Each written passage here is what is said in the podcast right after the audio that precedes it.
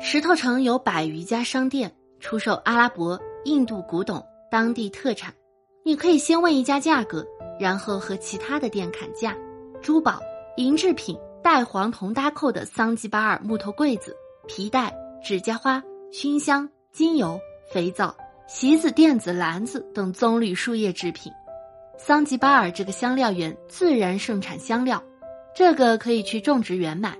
如果你喜欢民族服饰，还可以买当地妇女穿的 kangas，一对 kangas 叫 dotti 一个穿身上，一个蒙头包肩，这是非洲的穿法。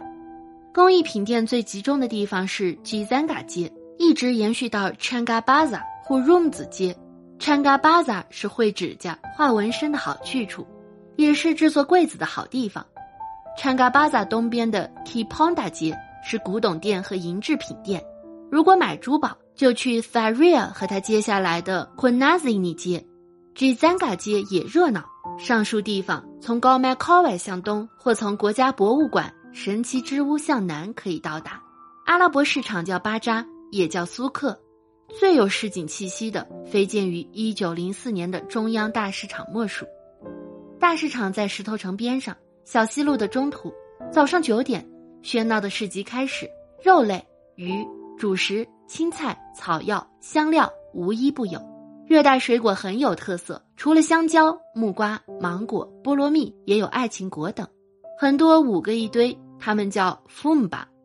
如果夜晚来这里，要注意一些没有路灯的黑暗角落是泽恶的天地。非洲的原始和神秘还是可见一斑的。如你喜欢历史，就去看建于1828年的宫廷博物馆，可以眺望海天一色的美景，也可在宫内的起居室、餐厅、办公室间，追想阿曼苏丹统治时期的风貌。赛义德苏丹的女儿萨尔梅曾在此居住。在他的房间，望着墙上他一家人的照片，艾米丽的父亲还想过，她是不是那个救自己的蒙面女子呢？自然不是，那要早出很多很多年去了。有的故事美而神秘，就快要成为传说了。在桑吉巴尔的书店，当我拿起萨尔梅所写的《阿拉伯公主回忆录》，我想起艾米丽的父亲。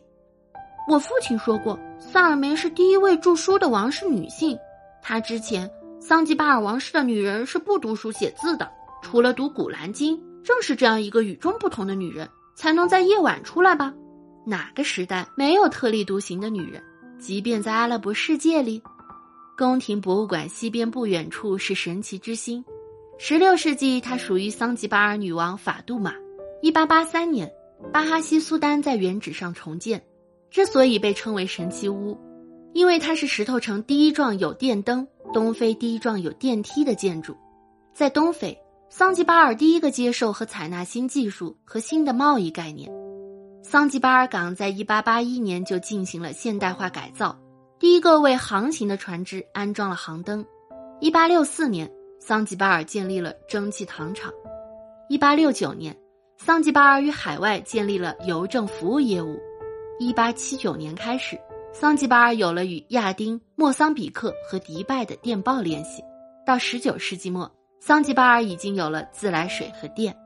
一九七七年，神奇之星成为坦桑尼亚革命党的党校和博物馆。这个白色建筑是整个桑吉巴尔岛最大的。从奴隶岛归来那天，我第一眼看到的岸边建筑就是它。对于喜欢旅行的人来说，大卫·利文斯顿的名字如雷贯耳。他的旧居是一栋位于古利奥尼路上的三层建筑，现在属于桑吉巴尔旅行管理局。大卫·利文斯顿是英国著名的旅行家、博士、传教士，曾于1865年至1866年间在此住过。当时是为寻找尼罗河的源头做准备。我在乌干达的尼罗河源头，在津巴布韦的大瀑布前，无数次想起他的故事。1873年，在赞比亚。他走完了自己辉煌的一生，他的遗体先被运到桑吉巴尔，他的药箱现在放在国家博物馆里。探险家斯皮克、伯顿、戈兰特、克特都曾住过这里，这些自由勇敢的心灵，时至今日仍给我们内心的激荡。从利文斯顿的旧居向右拐，沿着宽阔的双车道进入更破旧、人口密集的安堡。它的名字让你想起石头城还是半岛时，填海造成，石头城建立，贫穷的人们大多是黑人，被迫从主岛逃离。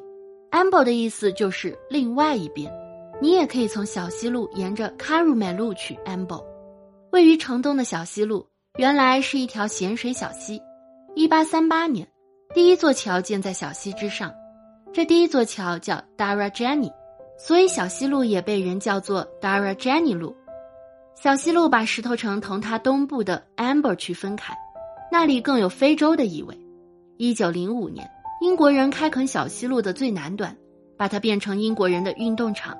现在，在这片宽阔的绿地已经是市政土地，以 Nazi Moja 闻名。当年被抛弃的板球帐篷还在那里。运动场的东南角，每年斋月结束后，这里是成千穆斯林庆祝节日的地方。小西路的南端是 Belt or Armani House of Place，这里的展品都送到国家博物馆。但散步到这里，看看建筑物的外表，还是值得的。石头城能看到的地方还有很多。位于城中部的波斯浴室，地处石头城三角形的顶角位置。英国殖民统治时期，英国总督的官邸，离中央市场不远的英国圣公会基督教堂。这座兼有哥特式和阿拉伯建筑风格的教堂，是在世界上最后一个奴隶交易市场的旧址上建起来的。在大树的东边是老药房，这个又叫阿格汉文化中心的地方，是桑吉巴尔复古萨利亚托潘1884年为维多利亚女王五十大寿而建。大树是石头人喜欢的一个好地方。这株1911年哈尔布苏丹种下的菩提树，今天已经是 Vera 猴子的家。大树的浓荫是帆船制造工最喜欢的地方。贯穿城市南北的三条街道 Sokomuhogo、Faria、Kunazini 没什么纪念品商店，是当地人悠闲生活之地。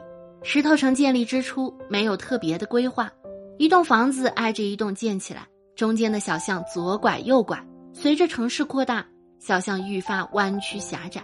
最窄的地方，对面的人不仅可以聊天，甚至可以握手。行之在这曲直幽深的地方，迷路是难免的。不要急，别想太多，接着往前走，顺路而行。你还不知道是怎么回事时，你就已经来到了大路上，或是突然就见了松石绿色的大海，海上的白帆，海滩上女子艳丽的背影，迷失的乐趣，令人心驰神往。堪比在威尼斯。一九六四年，桑人民推翻苏丹王统治后，取消私有制，将住在石头城的很多富人赶走，分配给乡村来的穷人。穷人没钱保养房子，只能任时光粗暴侵袭，石头城开始衰落。二十年后，桑吉巴尔实行私有化改革，不少房屋出租给外商建旅馆，像所有追求短期效益的投资者一样。外商建起的水泥房影响了石头城的风格。五年后，私有化改革终止之后，桑求助于国际组织，希望用资金和专业知识来保护这里。虽然现在这里是旅游胜地了，但并没有太多改变当地人的生活。在石头台阶上就那么一坐的男人，在木头门槛上爬来爬去的小男孩，小巷里的蒙面女子，赤脚的提水女孩，这错综复杂的老街。这阳光洒在上面的奢华旧门，这悠然而行的猫，这街巷的阿拉伯咖啡和豆蔻的味道，让人依稀回到过去的时光。艾米丽的父亲谜一样的经历，正如这曲折有致的街巷，如今他们都隐没在印度洋的这片白沙滩后。我离开后不久，艾米丽也准备离开了。今年之后，她准备去考古迹修复专业。之后，她计划来石头城定居。十八岁定下的情会永远吗？世事的神庙又将如何写下他和凯西的最终结局？我只有送上祝福。